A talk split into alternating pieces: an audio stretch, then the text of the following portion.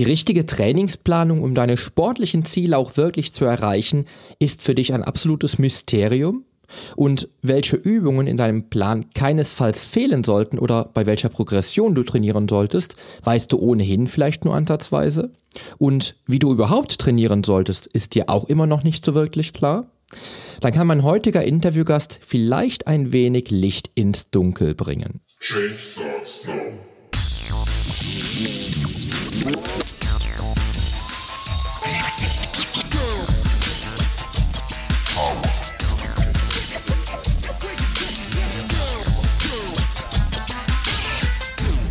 Change Starts Now, der Fitness-Podcast mit dem Figurexperten. Ich helfe dir dabei, mit den richtigen Trainings- und Ernährungsstrategien deine Traumfigur zu erreichen. Denn hier dreht sich alles um deine Fitness, Ernährung und Gesundheit. Viel Spaß! Hallo und herzlich willkommen zu einer neuen Episode meines Fitness Podcasts. Heute wieder mit einem Interviewgast, der das Thema Bodybuilding und Muskelaufbau aus Sicht der jungen Generation angeht. Ich habe nämlich meinen Podcaster-Kollegen Benjamin zu Gast. Er ist erfolgreicher Personal Trainer, Ernährungsberater und Mans Physikathlet. Als Mitbegründer von Alpha Progression verhilft er unter dem Motto das Beste aus Wissenschaft und Praxis einer breiten Masse zu ihrem Traumkörper. Dabei räumt er mit den Mythen der Fitnessbranche auf und erklärt augenscheinlich sehr wissenschaftliche Konzepte didaktisch klug, sodass selbst Anfänger sie leicht verstehen können. Herzlich willkommen, Benjamin Schnabel. Danke für das nette Intro, Poli, und dass du mich als Gast eingeladen hast. Sehr gern, Benjamin. Benjamin, äh, für den Fall, dass sich der ein oder andere Hörer vielleicht doch noch nicht kennt, stell dich dann noch einmal kurz vor und lass mal hören, wer du genau bist und was hinter Alpha Progression steckt. Ja, gerne. Ähm, Alpha Progression habe ich mit meinem guten Freund und Kollegen Marvin im Herbst 2017 gegründet. Ist also noch eine relativ frische Sache. Kleine Vorgeschichte, wie es dazu kam. Ähm, ich bin Quereinsteiger. Ich habe erst Economics in Deutschland und Schweden studiert und dann meinen Master in Finance in Schottland gemacht. Schottland kann ich jedem nur empfehlen. Super für den Urlaub und auch fürs Studium. Ähm, in St. Andrews haben wir beide zusammen studiert, Marvin und ich. Und das Studium für die, die sich ein bisschen auskennen mit Economics und Finance, das ist ziemlich zahlenlastig, ziemlich mathelastig und erstaunlicherweise hat mir das auch ziemlich Spaß gemacht und ich glaube, das liegt mir auch. Nur beruflich habe ich mich dann dazu entschieden, dass ich das doch nicht machen wollte. Denn, und jetzt ganz romantisch, ich wollte meiner Leidenschaft nachgehen, nämlich wie bei dir auch, dem Krafttraining ist auch immer noch meine Leidenschaft natürlich und das Krafttraining zu meinem Beruf machen, nämlich anderen Leuten wirklich dabei helfen, ihre Fitnessziele zu erreichen. Und habe mich dann nach dem Studium dazu entschieden, ähm, Personal Trainer zu werden, der Ernährungsberater zu werden, habe dann viele Lizenzen in dem Bereich gemacht und habe viele Studien, Metastudien, Research Reviews gelesen. Ich meine, das war ich sowieso gewöhnt vom Studium. Nur jetzt ging es nicht um Aktien, sondern ums Training und Ernährung. Ähm, aber auch da haben wir viele Studien und wir wissen viele Sachen noch nicht. Das heißt, wir formen gewisse Annahmen und ähm, formen dann möglichst kluge Hypothesen, wie wir denn trainieren sollten. Und Natürlich in Kombination mit Praxiserfahrung. Ich wollte nicht so ein Coach sein, der dann nur irgendwelche Studien liest und dann meint, da perfekt trainieren zu können, ähm, und anderen Leuten das eben so beizubringen. Und deswegen habe ich mich dann selbstständig gemacht als Personal Trainer, auch auf der Fläche und nicht nur als Online-Coach. Und bin jetzt seit drei Jahren mittlerweile Personal Trainer, Ernährungsberater und eben Online-Coach. Immer mehr online mittlerweile. Und ja, auch ich, obwohl ich erst ähm, 28 bin, bin jetzt schon elf Jahre selbst beim Krafttraining dabei und auch aktiver Wettkampfathlet bei der IFBB, Mans Physikathlet, vor zweieinhalb Jahren den letzten Wettkampf gehabt, den letzten und den ersten, so. und ähm, wann ich den nächsten mache, weiß ich noch nicht so genau, denn ich will mich auf jeden Fall richtig, richtig verbessern. Und dann kam es eben im Herbst, Herbst 2017 dazu, dass ich äh, mich mit meinem guten Kollegen Marvin zusammengesetzt habe und Alpha Progression gegründet habe, um durch unseren Podcast, unsere Facebook-Gruppe und Instagram wirklich einer breiten Masse zu vermitteln, wie sie ihr Krafttraining und ihre Ernährung optimieren können, um bestmögliche Ergebnisse zu erzielen. Alles unter dem Motto, das Beste aus Wissenschaft und Praxis. So kam es zu der Gründung. Sehr, sehr cool. Und äh, wie ich immer finde, sehr beeindruckend, weil ich es gerade total geil finde, dass ähm, ja, so die, die, die junge Generation, ich, äh, ich trainiere selber mittlerweile seit 25 Jahren, ähm, dass, dass, so, dass die junge Generation doch genauso viel Herzblut mitbringt wie wir damals. Äh, mhm. Wenn, ich, wenn ich so zurückdenke an die 90er, ich habe 1993 begonnen, ich habe wirklich alles äh, aufgesaugt, was ich an Wissen bekommen konnte, um mich halt eben weiterzuentwickeln. Und ähm, das finde ich halt sehr geil, weil ich ich denke oft, also gerade so, wenn ich, äh, wenn ich Facebook öffne oder so gerade mich äh, Social Media so ein bisschen, so ein bisschen mit Social Media beschäftige und auch mit YouTube zwischendurch beschäftige, dass da draußen so viele Menschen unterwegs sind, die eigentlich komplett keinen Schimmer haben. Und ähm, dann ist es immer sehr geil, dass man wirklich da Menschen hat wie dich zum Beispiel und den Marvin, die da wirklich äh, auch mit wissenschaftlichen Thesen auch über, überzeugen können und glänzen können und dann natürlich entsprechend ihr Fachwissen entwickelt haben. Auch genau äh, wieder der Punkt, äh, wo ich, wo ich äh, meinen Hut ziehe, dass du dann wirklich nach einem, nach einem Studium dann nochmal drei, drei Jahre investiert hast, um da noch wirklich dich auch als Personal Trainer weiterzuentwickeln, was, mhm. ich, was ich richtig cool finde, was auch wichtig ist aus meiner Sicht. Ja, wenn ich jetzt zurückdenke, ich habe meinen ersten Trainerschein, glaube ich, 19, ich glaube 1996 oder 1997 gemacht oder 98, ich weiß es gar nicht mehr und habe mich halt wirklich ständig weiterentwickelt, weil das ist die, die absolute Basis für einen Personal Trainer. Ganz genau. Das finde ich, finde ich, finde ich sehr, sehr gut. Ja, wie gesagt, 25 Jahre bin ich dem Bodybuilding treu und ähm, Kommen wir direkt mal zur nächsten Frage.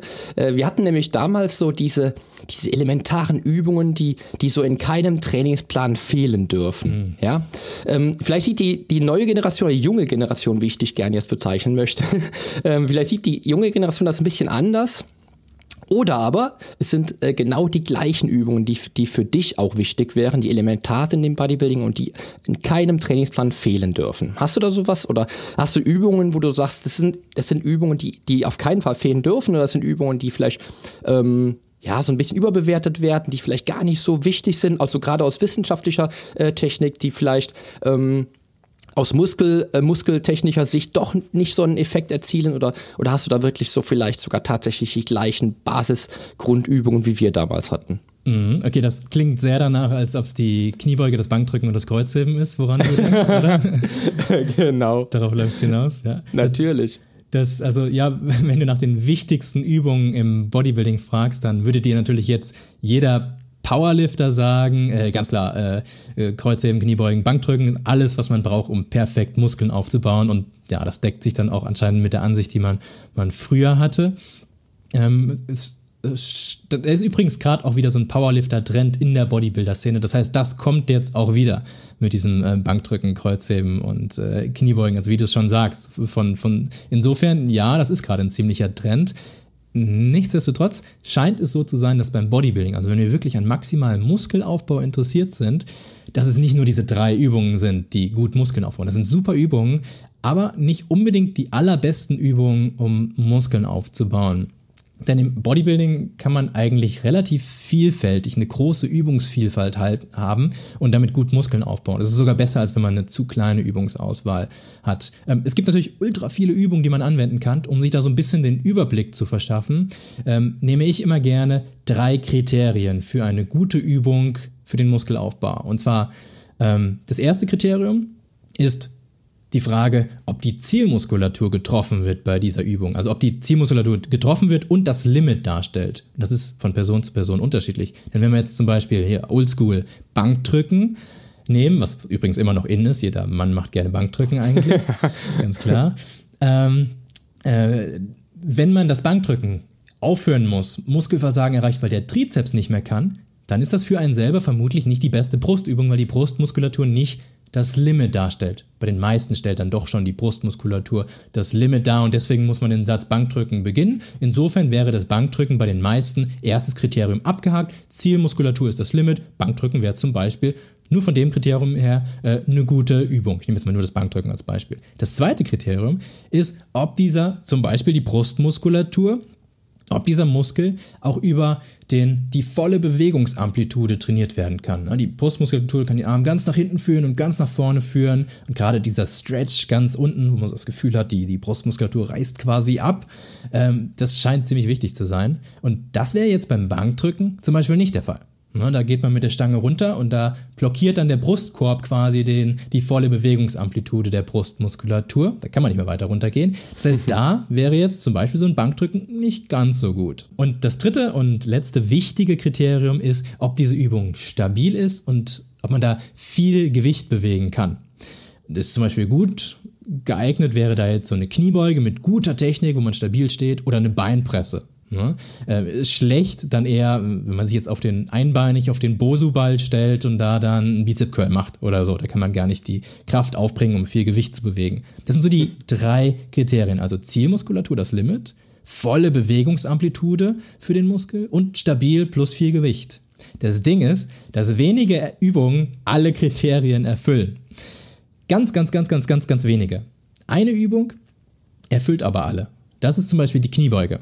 Denn bei der Kniebeuge ist eigentlich, wenn man es zumindest möchte, ist die Oberschenkelvorderseite. Sollte ähm, bei der normalen Kniebeuge, Highbar-Kniebeuge, sollte ähm, im, im Vordergrund stehen. Und wenn man ganz runtergehen kann, dann ist, ähm, wird die Oberschenkelvorderseite über ihre volle Bewegungsamplitude trainiert und ist auch häufig das Limit bei guter Technik. Und man kann viel Gewicht bewegen und steht nicht auf einem wackeligen Untergrund oder so. Das heißt, so eine Kniebeuge, da kann ich dir absolut sagen, das ist eine richtig gute Beinübung. Somit eine der besten. Also Oldschool, Kniebeuge, ja, okay, deckt sich damit. Aber wenn wir jetzt zum Beispiel das Kreuzheben und das Bankdrücken nehmen, beim Bankdrücken, da hat es eben schon gehapert bei einem Punkt. Und beim Kreuzheben, das will ich jetzt nicht zu sehr ausführen, aber ist auch nicht bei allen Punkten geeignet. Das führt alles darauf hinaus, dass man beim Bodybuilding mehrere Übungen benutzen sollte, kombinieren sollte, um die Schwächen einer Übung auszugleichen. Bleiben jetzt ganz klassisch beim Brusttraining. Wenn wir zum Beispiel das Bankdrücken machen, da haben wir leider nicht den vollen Weg, den wir gehen können, aber wir können ja danach das Schrägbankdrücken mit Kurzhanteln machen. Und da können wir ja schön ganz runter in den Stretch gehen für die Brustmuskulatur und ganz hoch gehen. Aber wir können nicht ganz so viel Gewicht benutzen, weil die Übung nicht so stabil ist. Man wackelt da so ein bisschen. Aber dafür haben wir das Bankdrücken. Ja, das heißt, diese beiden Übungen ergänzen sich super. Und wenn wir dann auch noch das, die Fliegende an der Maschine machen, dann haben wir schon ein sehr gutes Brustprogramm. Das heißt jetzt nicht, dass man hm. das Bankdrücken, Schrägbankdrücken und Fliegende an der Maschine alles an einem Tag machen muss. Kann man auch über die Woche verteilen, ist jetzt gerade mal nicht so wichtig. Ähm, aber die Kombination verschiedener Übungen ist aufgrund ähm, dieser Kriterien, um die alle zu erfüllen in einem Programm, super wichtig. Und natürlich auch, um die Muskeln aus unterschiedlichen Winkeln zu trainieren und Verletzungen vorzubeugen, um nicht immer die gleichen Strukturen zu belasten. Gelenke, Sehnen und Bändern, wenn man die immer aus der gleichen Struktur beansprucht, könnte gefährlich werden.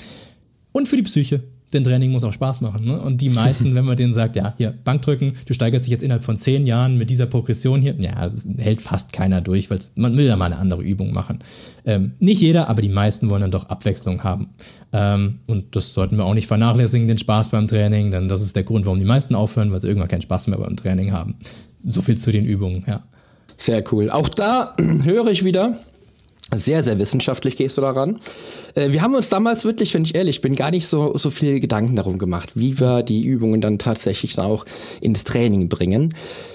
Man, man kann natürlich jetzt wieder, wieder hingehen und sagen, okay, wenn ich jetzt als, als Bodybuilder, wenn, wenn es jetzt wirklich um Bodybuilding geht, wie du das beispielsweise betreibst, als Bodybuilding, äh, auch vielleicht auch wettkampforientiert, um man wirklich jeden Muskel zu treffen, auch natürlich einen kleinen Brustmuskel zu finden ähm, im Training oder tatsächlich auch vielleicht die, die Trizepsmuskulatur vorzuermüden, um dann entsprechend den Reiz für die Brustmuskulatur auch zu maximieren. Ja, ähm, hat man natürlich nochmal ein anderes Thema, als wenn man jetzt einfach davon ausgeht, wir hätten jetzt ähm, die Übungen, die einfach die Kraft Kraft entwickeln beispielsweise. Mhm. Ja, aber ich sehe da, wie gesagt, geht die Generation, deine Generation natürlich auch nochmal einen wissenschaftlicheren Weg und analysiert da auch nochmal ein bisschen detaillierter. Äh, bei mir ist es so, dass ich halt wirklich versuche, tatsächlich ähm, mit meinen Basisübungen zu arbeiten, die du eben schön erklärt hast. Ich habe das, das Schulterdrücken noch mit drin, die, äh, was für mich die vierte wichtige, oh, essentielle ja. Übung wäre. Ja. Äh, aus meiner Sicht eine der besten Überkopfübungen überhaupt, mhm. weil über eine komplette, volle kinetische Kette beispielsweise gearbeitet wird. Aber auch, was ich auch sehr, sehr cool finde, was du auch gerade sehr schön erklärt hast, ist auch die Variation beispielsweise des, äh, das Bankdrücken mit dem Kurzhantelbankdrücken zu kombinieren, um halt eben auch vielleicht tatsächlich beim Schrägbank -Kurz Kurzhantelbankdrücken nochmal andere Muskelfasern anzusteuern. Mhm. Ja, das ist, finde ich, einen sehr, sehr guten Ansatz. Aber tatsächlich äh, sehe ich auch da wirklich sehr viel Wissenschaftliches bei dir. Coole Sache auf jeden Fall. Und äh, ich glaube, da sind doch noch Parallelen zu, zu finden auf definitiv, jeden Fall. Definitiv, Finde ja. find ich gut. Weil auch Kreuzheben oder Kniebeuge, Kniebeuge, die Königin der Übungen. Man kann es nochmal toppen, wenn man eine Overhead-Kniebeuge macht. auch da ist nochmal für mich aus meiner Sicht nochmal ein Level-Up zu, zu, äh, zu erzielen. Und auch das ist für mich eine absolut grundlegende, elementare Übung, die, die sehr, sehr, sehr wichtig im Training ist. Aber cool, cool, sehr, sehr cool. Ähm, jetzt kommen wir von den Übungen zu der perfekten Trainingsplanung. Jetzt lass uns aber mal ganz kurz mal vielleicht doch mal weggehen vom, vom Bodybuilder, der wirklich jeden Muskel trainieren muss, um dann auch vielleicht auf der Bühne entsprechend äh, mhm. alle Muskeln wirklich äh, best definiert halt eben darstellen zu können. Ähm, wie würde da ein Trainingsplan aussehen? Vielleicht rudimentär, vielleicht für einen, für einen Einsteiger, der, der als Ziel jetzt beispielsweise hat, Kraft aufzubauen ja, vielleicht gar nicht so wichtig ähm, für, für ihn wäre, isoliert zu trainieren. Also der wirklich tatsächlich zum Training geht und sagt, ich möchte, ich möchte sehr komplex trainieren, Maschinen sind für mich tabu. Wie würde da vielleicht für dich oder aus deiner Sicht heutzutage ein moderner Trainingsplan aussehen? Ja, sehr gut. Und du hast schon viele gute Punkte angesprochen, von wegen weniger Isolationstraining, soll zeiteffizient sein, du spielst auf die großen Langhandelübungen ab. Ganz genauso, denn wenn das Ziel ist, Muskel aufbauen und stärker werden, dann ist es auf jeden Fall abhängig vom fortgeschrittenen Status, wie man so einen Trainingsplan gestaltet. Und wenn wir da jetzt jemanden nehmen, der, der noch nie trainiert hat oder erst ein paar Monate trainiert hat, dann, wenn wir uns die erste Frage stellen, wie oft sollte der ins Studio gehen? Das ist immer häufig die Frage, wie oft muss ich trainieren? Äh, würde ich dem sagen, dreimal in der Woche. Wenn wir jetzt mal ganz pragmatisch daran gehen. Dreimal in der Woche. Denn das Volumen, was der machen muss, um zu wachsen, um optimal zu wachsen, ist überhaupt nicht zu groß. Wir wollen ja nicht zu wenig und nicht zu viel machen. Ne? Und wenn der da jetzt irgendwie sechsmal in die Woche äh, in, ins Studio geht und da dann zehn Übungen macht, ist natürlich viel zu viel. Ne? ähm, das, der wächst ja von allem. Der wächst auch von Sprints, die er macht oder so. Ne?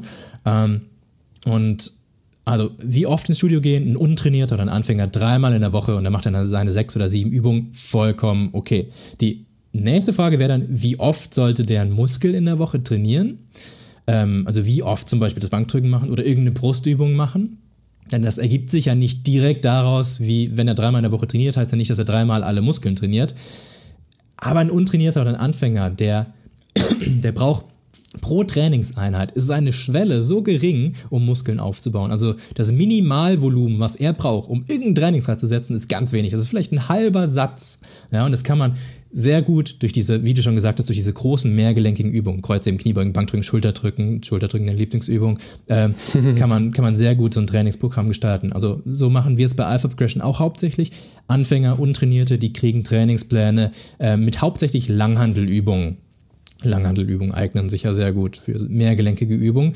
Und die trainieren dann in der Woche tatsächlich zwei bis, wenn jetzt jemand nur dreimal in der Woche trainiert, zwei bis dreimal die gleichen Muskelgruppen. Ähm, das hat den Grund, dass die die Übungen lernen sollen. Die wollen die Kniebeuge nicht nur einmal in der Woche machen, sondern vielleicht sogar zweimal in der Woche die Kniebeugen machen, dann noch eine andere Beinübung oder vielleicht sogar dreimal in der Woche zwei bis drei Sätze Kniebeugen machen. Äh, das ist eine komplexe Übung, da wackelt man am Anfang ein bisschen und wir wollen ja irgendwann richtig viel Gewicht bewegen bei diesen Übungen. Ein großer Muskel ist ein starker Muskel. Ne? Ähm, und dafür sollen die eine steile Lernkurve haben. Wenn die jetzt nur einmal in der Woche eine Kniebeuge machen, ah, da verlernen die ganz schön viel wieder, die Menschen. Aber wenn sie es zweimal machen, da können sie es üben. Also die üben die Übung quasi, die wichtigsten Übungen.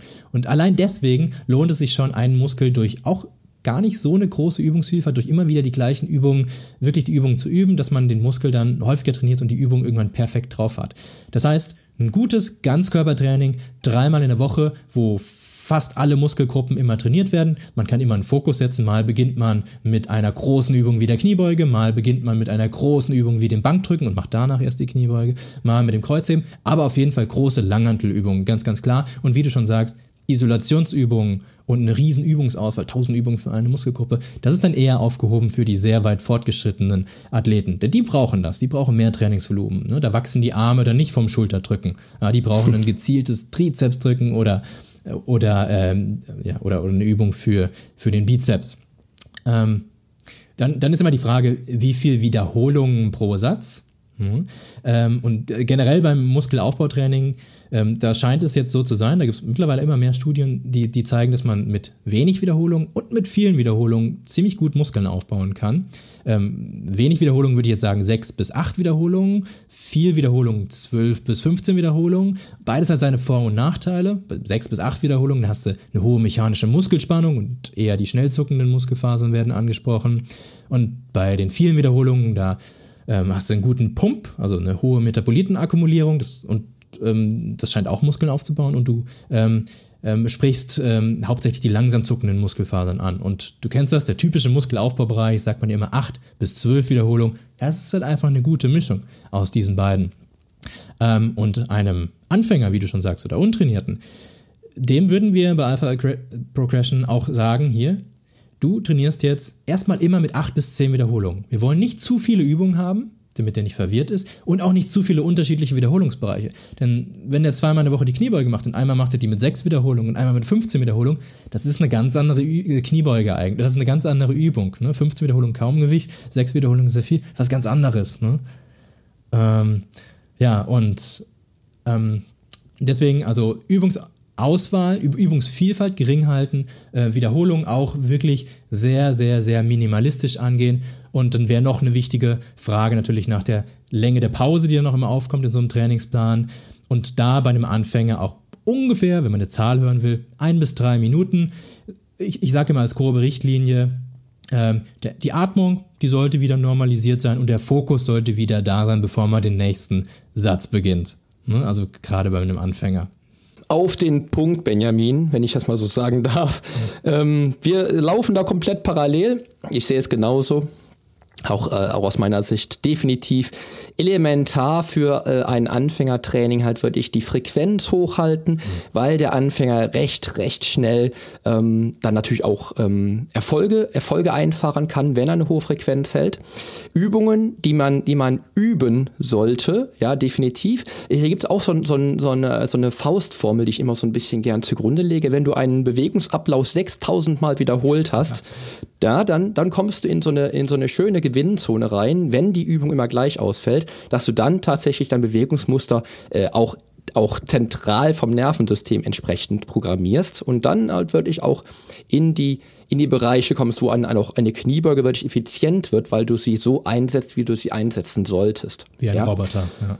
Absolut, absolut. Programmieren, tatsächlich programmieren. 6000 Wiederholungen, das könnte bedeuten, bei drei Trainings in der Woche, bei, sagen wir mal, fünf Sätzen pro Training, könnte das ein halbes Jahr ungefähr in Anspruch nehmen, bis du dann einen, einen guten, rudimentären, äh, guten Ablauf erzielst. Ja, da heißt es für dich üben. Ja, und der Anfänger, das darf man einfach nicht vergessen, verbessert sich eigentlich, wenn, das, wenn er wirklich ein blutiger Anfänger ist und dann auch seine, seine Trainings beibehält, wirklich von Training zu Training. Absolut richtig erkannt. Finde ich sehr, sehr geil. Auch da, wie gesagt, fahren wir definitiv parallel auch was die Übungsvielfalt betrifft, auch bei mir sieht das so aus, dass ich wirklich die, die Grundlage setzen will, weil ich fange auch kein Haus mit dem Dachstuhl an, sondern tatsächlich mit dem Fundament.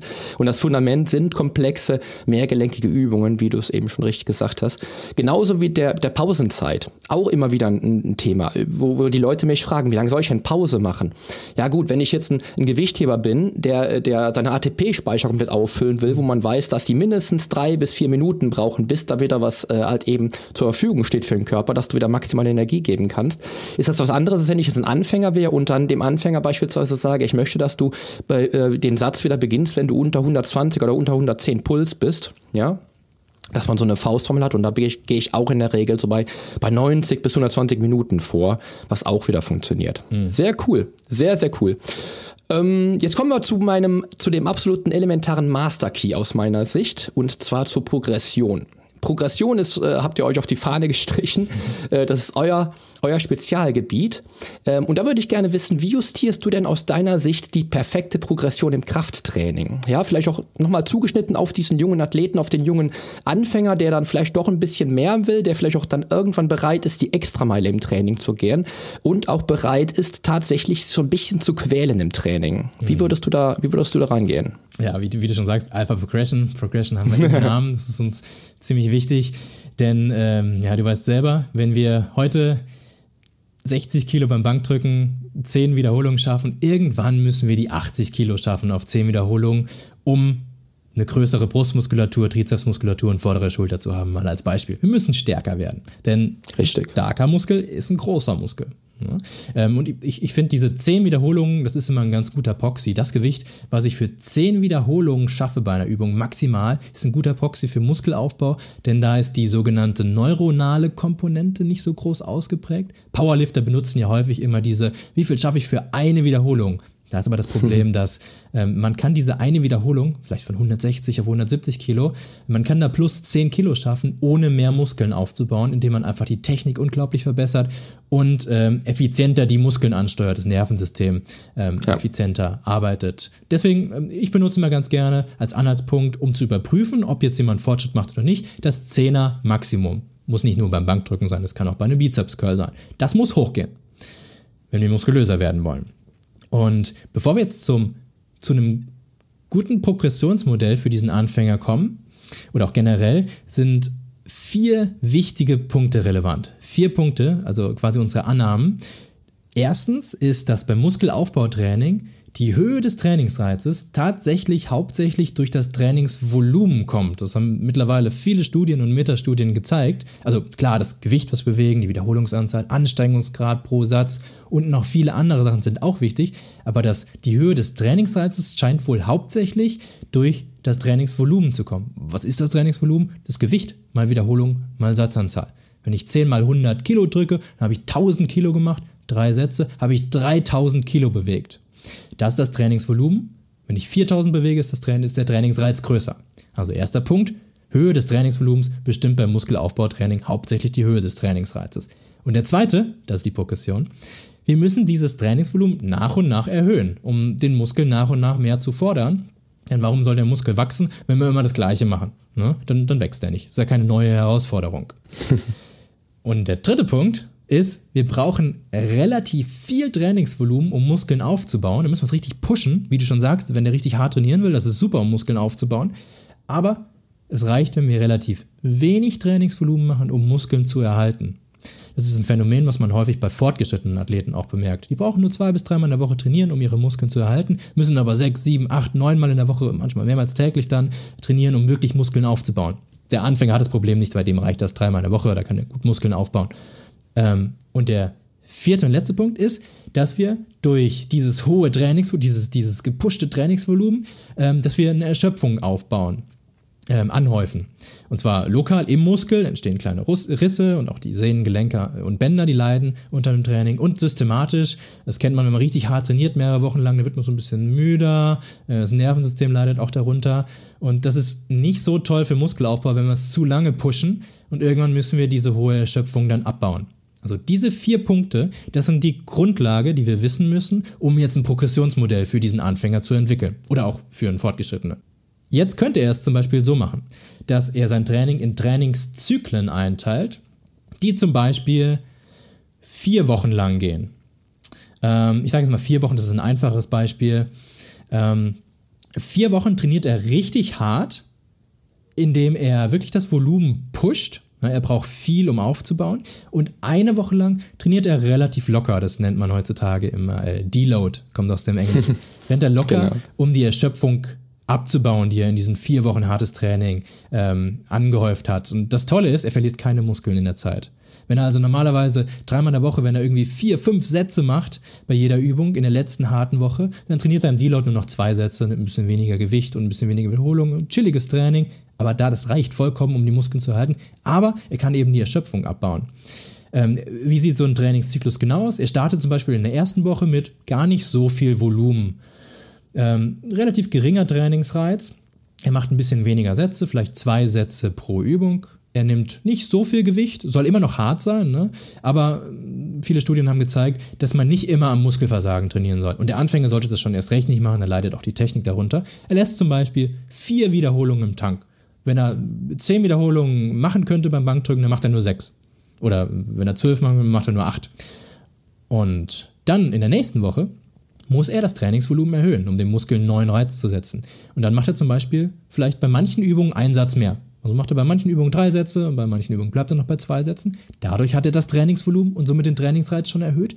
Und er benutzt bei jeder Übung mehr Gewicht bei ungefähr gleichen Wiederholungen und trainiert dann ein bisschen härter. Also vielleicht hat er nur noch drei Wiederholungen im Tank, bevor er Muskelversagen erreicht. Und danach der Woche erhöht das wieder, danach in der Woche wieder. Wenn er in der Woche vier ist, die letzte harte Trainingswoche, da gibt er wirklich alles, macht vielleicht vier Sätze bei jeder Übung, nimmt richtig viel Gewicht, trainiert nah am Muskelversagen, vielleicht hat er nur noch eine Wiederholung im Tank. Weiter sollte man den Anfänger nicht pushen, da leidet die Technik wieder.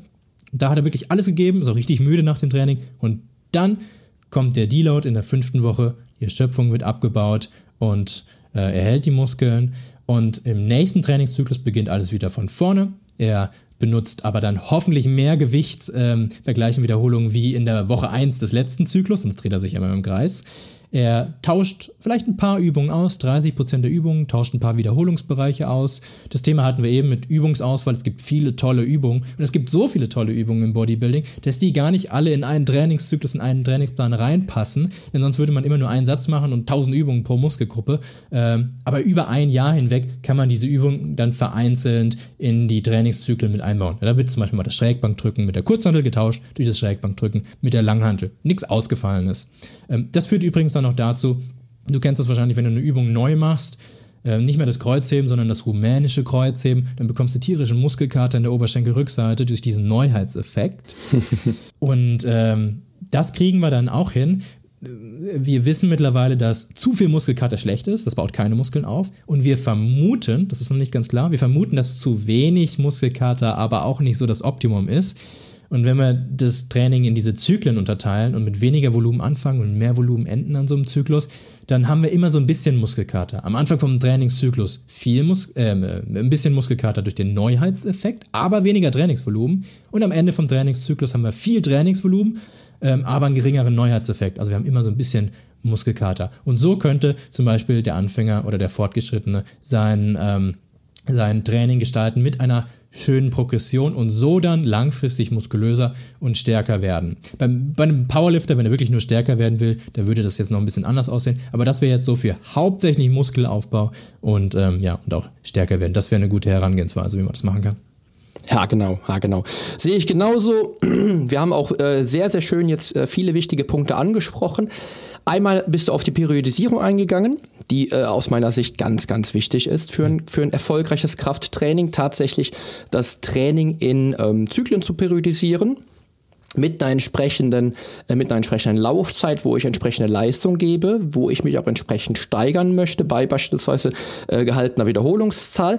Dann haben wir die, ähm, aus meiner, äh, wie wir das damals genannt haben, systematische äh, Dekonditionierung angesprochen, also das Deload, wie es heute heißt, yes. wie du es heute nennst, ähm, was auch sehr, sehr wichtig ist, wo viele Sportler ähm, über unterschätzen, wie wertvoll diese, diese Woche sein kann. Ja? Mhm. Bei mir war das beispielsweise damals so, dass ich dann nach so einer ähm, Wettkampfvorbereitung eine Woche strategisch dekonditioniert habe und dann wirklich gar kein Training gemacht habe und nach der Woche äh, Dekonditionierung dann wirklich komplett super, super stark starten konnte, weil ich echt meine Akkus geladen habe. Mhm. Ja, das kann man hier natürlich mit einem Deload-Verfahren durchführen, wo man einfach geringeres Volumen hat, ähm, vielleicht 10, 15 Prozent vom Gewicht runtergeht tatsächlich nach der letzten Trainingswoche und da den Athleten, den Sportler wieder so ein bisschen auf Kurs bringt und natürlich entsprechend halt das Trainingsvolumen und die Variation mit einbezieht. Denn auch sehr, sehr klug, wie du es jetzt gerade angesprochen hast, wäre es beispielsweise einem Anfänger ähm, nach den vier, wir haben ja jetzt vier Wochen genommen, nach den vier Wochen komplett neue Übungen zu geben, um zu verhindern, dass er sich bei den alten Übungen verletzen würde. Mhm. Weil die neuen Übungen immer wieder, das hast du auch schön erklärt, immer wieder neue intramuskuläre ähm, Vorgänge veranlassen, dass der, dass der, dass der Muskel quasi halt eben eine neue Übung erlernen muss und bei dem gegebenen Kraftniveau trotzdem halt ein geringeres Kraftniveau dann auch im Training liefern kann. Ja, weil du übst eine Übung, jetzt beispielsweise hast du jetzt Kreuzheben mit, mit rumänischem Kreuzheben getauscht. Der Körper muss sich erstmal wieder aufs rumänische Kreuzheben einstellen. Das heißt, du wirst auf jeden Fall weniger Gewicht bewegen müssen. Ja, und das verringert definitiv auch nochmal die Verletzungsgefahr. Auch ein sehr, sehr guter Aspekt, den ich auch in meinen Konzeptionen natürlich mit einfließe fließen lasse. Sehr cool. Gefährlich ist natürlich das andere Extrem, wenn man zu oft Übungen auswechseln, dann, dann muss man immer wieder neu lernen. Das ist natürlich dann auch gefährlich da. Absolut. Äh, auch äh, die Menge macht das Gift. Mhm. Ja, die Menge macht das Gift, könnte man jetzt wieder sagen. Das heißt, wenn wir jetzt zu oft wechseln, äh, geht die Motivation flöten, weil der Sportler natürlich auch keine, keine Kraftsteigerung mehr in dem Falle erzielt, wie er sie vielleicht in den ersten vier Wochen erzielt hat. Also da so ein bisschen aufpassen, aber Variation im Training natürlich ein wichtiger Aspekt. Genau. Sehr gut. Auch da äh, sind wir wirklich tatsächlich parallel. Wir arbeiten ungefähr gleich. Auch das ist meine, meine Vorgehensweise bei einem Einsteiger zum Beispiel. So, jetzt haben wir sehr, sehr viel über, über das Training gesprochen, über die Progression gesprochen, über Periodisierung, Variation gesprochen. Lass uns mal äh, auf die Ernährung zu sprechen kommen. Ja, ich gehe davon aus, dass du, du bist ein, auch ähm, Mans Physikathlet. Ich denke mal, dort auf deinem Speiseplan sehr viel Fleisch, sehr viel Fisch, aber auch Gemüse und Obst steht. Aber wie sieht denn aus deiner Sicht grundsätzlich funktionelle Ernährung für Kraftsportler aus? Ja, weil ich kenne es selbst. Ich habe ähm, lange Zeit Low Carb äh, gefahren, also lange Zeit auch Ketogen versucht, immer wieder. Äh, immer wieder gescheitert an der ketogenen Ernährung. Mhm. Damals sogar viele, viele Bücher dazu gelesen und trotzdem gescheitert, weil ich einfach halt irgendwann merke, dass meine, meine Kraft, mein Kraftniveau halt nicht mehr so gewährleistet ist. Wie siehst du das Ganze? Oder wie sieht der, der, die heutige Generation das Ganze? Das war auch schon Teil 1 des Interviews mit Benjamin vom Alpha Progression Podcast. Die nächste Folge und somit Teil 2 mit Benjamin wird sich um die funktionelle Ernährung im Bodybuilding drehen. Du bekommst leicht umsetzbare Handlungsempfehlungen mit auf den Weg und lernst, wieso dein Denken an deinem Erfolg entscheidenden Einfluss hat. Schalte also auch in Teil 2 auf jeden Fall wieder ein. Teil 2 geht wie gewohnt diesmal als Montagsfolge online und erwartet dich somit in der kommenden Woche. Ich wünsche dir nun noch einen tollen Wochenstart in diese Woche und freue mich, wenn du auch das nächste Mal wieder dabei bist. Und danke dir natürlich, dass du auch diesmal wieder dabei warst. Denn die Veränderung beginnt jetzt. Geh mit mir den ersten Schritt in ein sportliches und gesundes Leben in deinem Traumkörper. Dein Figurexperte und Fitnesscoach Poli Mutevelidis.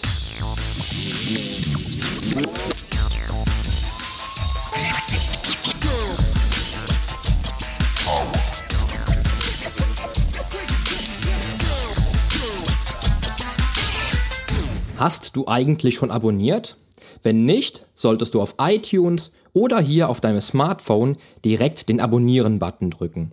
Denn nur so bekommst du auch garantiert jede Woche die neuesten Folgen auf dein Smartphone heruntergeladen. Du findest auch über meine Homepage einen Abonnieren-Button und zwar auf polyonstage.de slash podcast. Auf meiner Homepage findest du außerdem einen Social Media Button, um jede einzelne Folge auch direkt in den sozialen Medien teilen zu können. Wenn du also denkst, dass sich ein Freund auch diese Folge anhören sollte, dann teile sie doch einfach gerne. Und wenn dir mein Podcast so gut gefällt, dass du ihn auch gerne bewerten würdest, freue ich mich natürlich sehr über deine iTunes-Bewertung. Denn damit hilfst du auch anderen Menschen dabei, diesen Podcast leichter finden zu können und noch viel mehr aus der eigenen Fitness herauszuholen. Klick also einfach auf Bewertungen und Rezensionen, hinterlass mir deine 5 Sterne und schreib mir einen kurzen Text. Ich lese jede einzelne Bewertung und freue mich natürlich auch von dir zu lesen. Also dann, wir hören uns bei der nächsten Folge. Dein Figurexperte und Fitnesscoach Poli Mutevelidis. Der Podcast wurde dir präsentiert von polyonstage.de.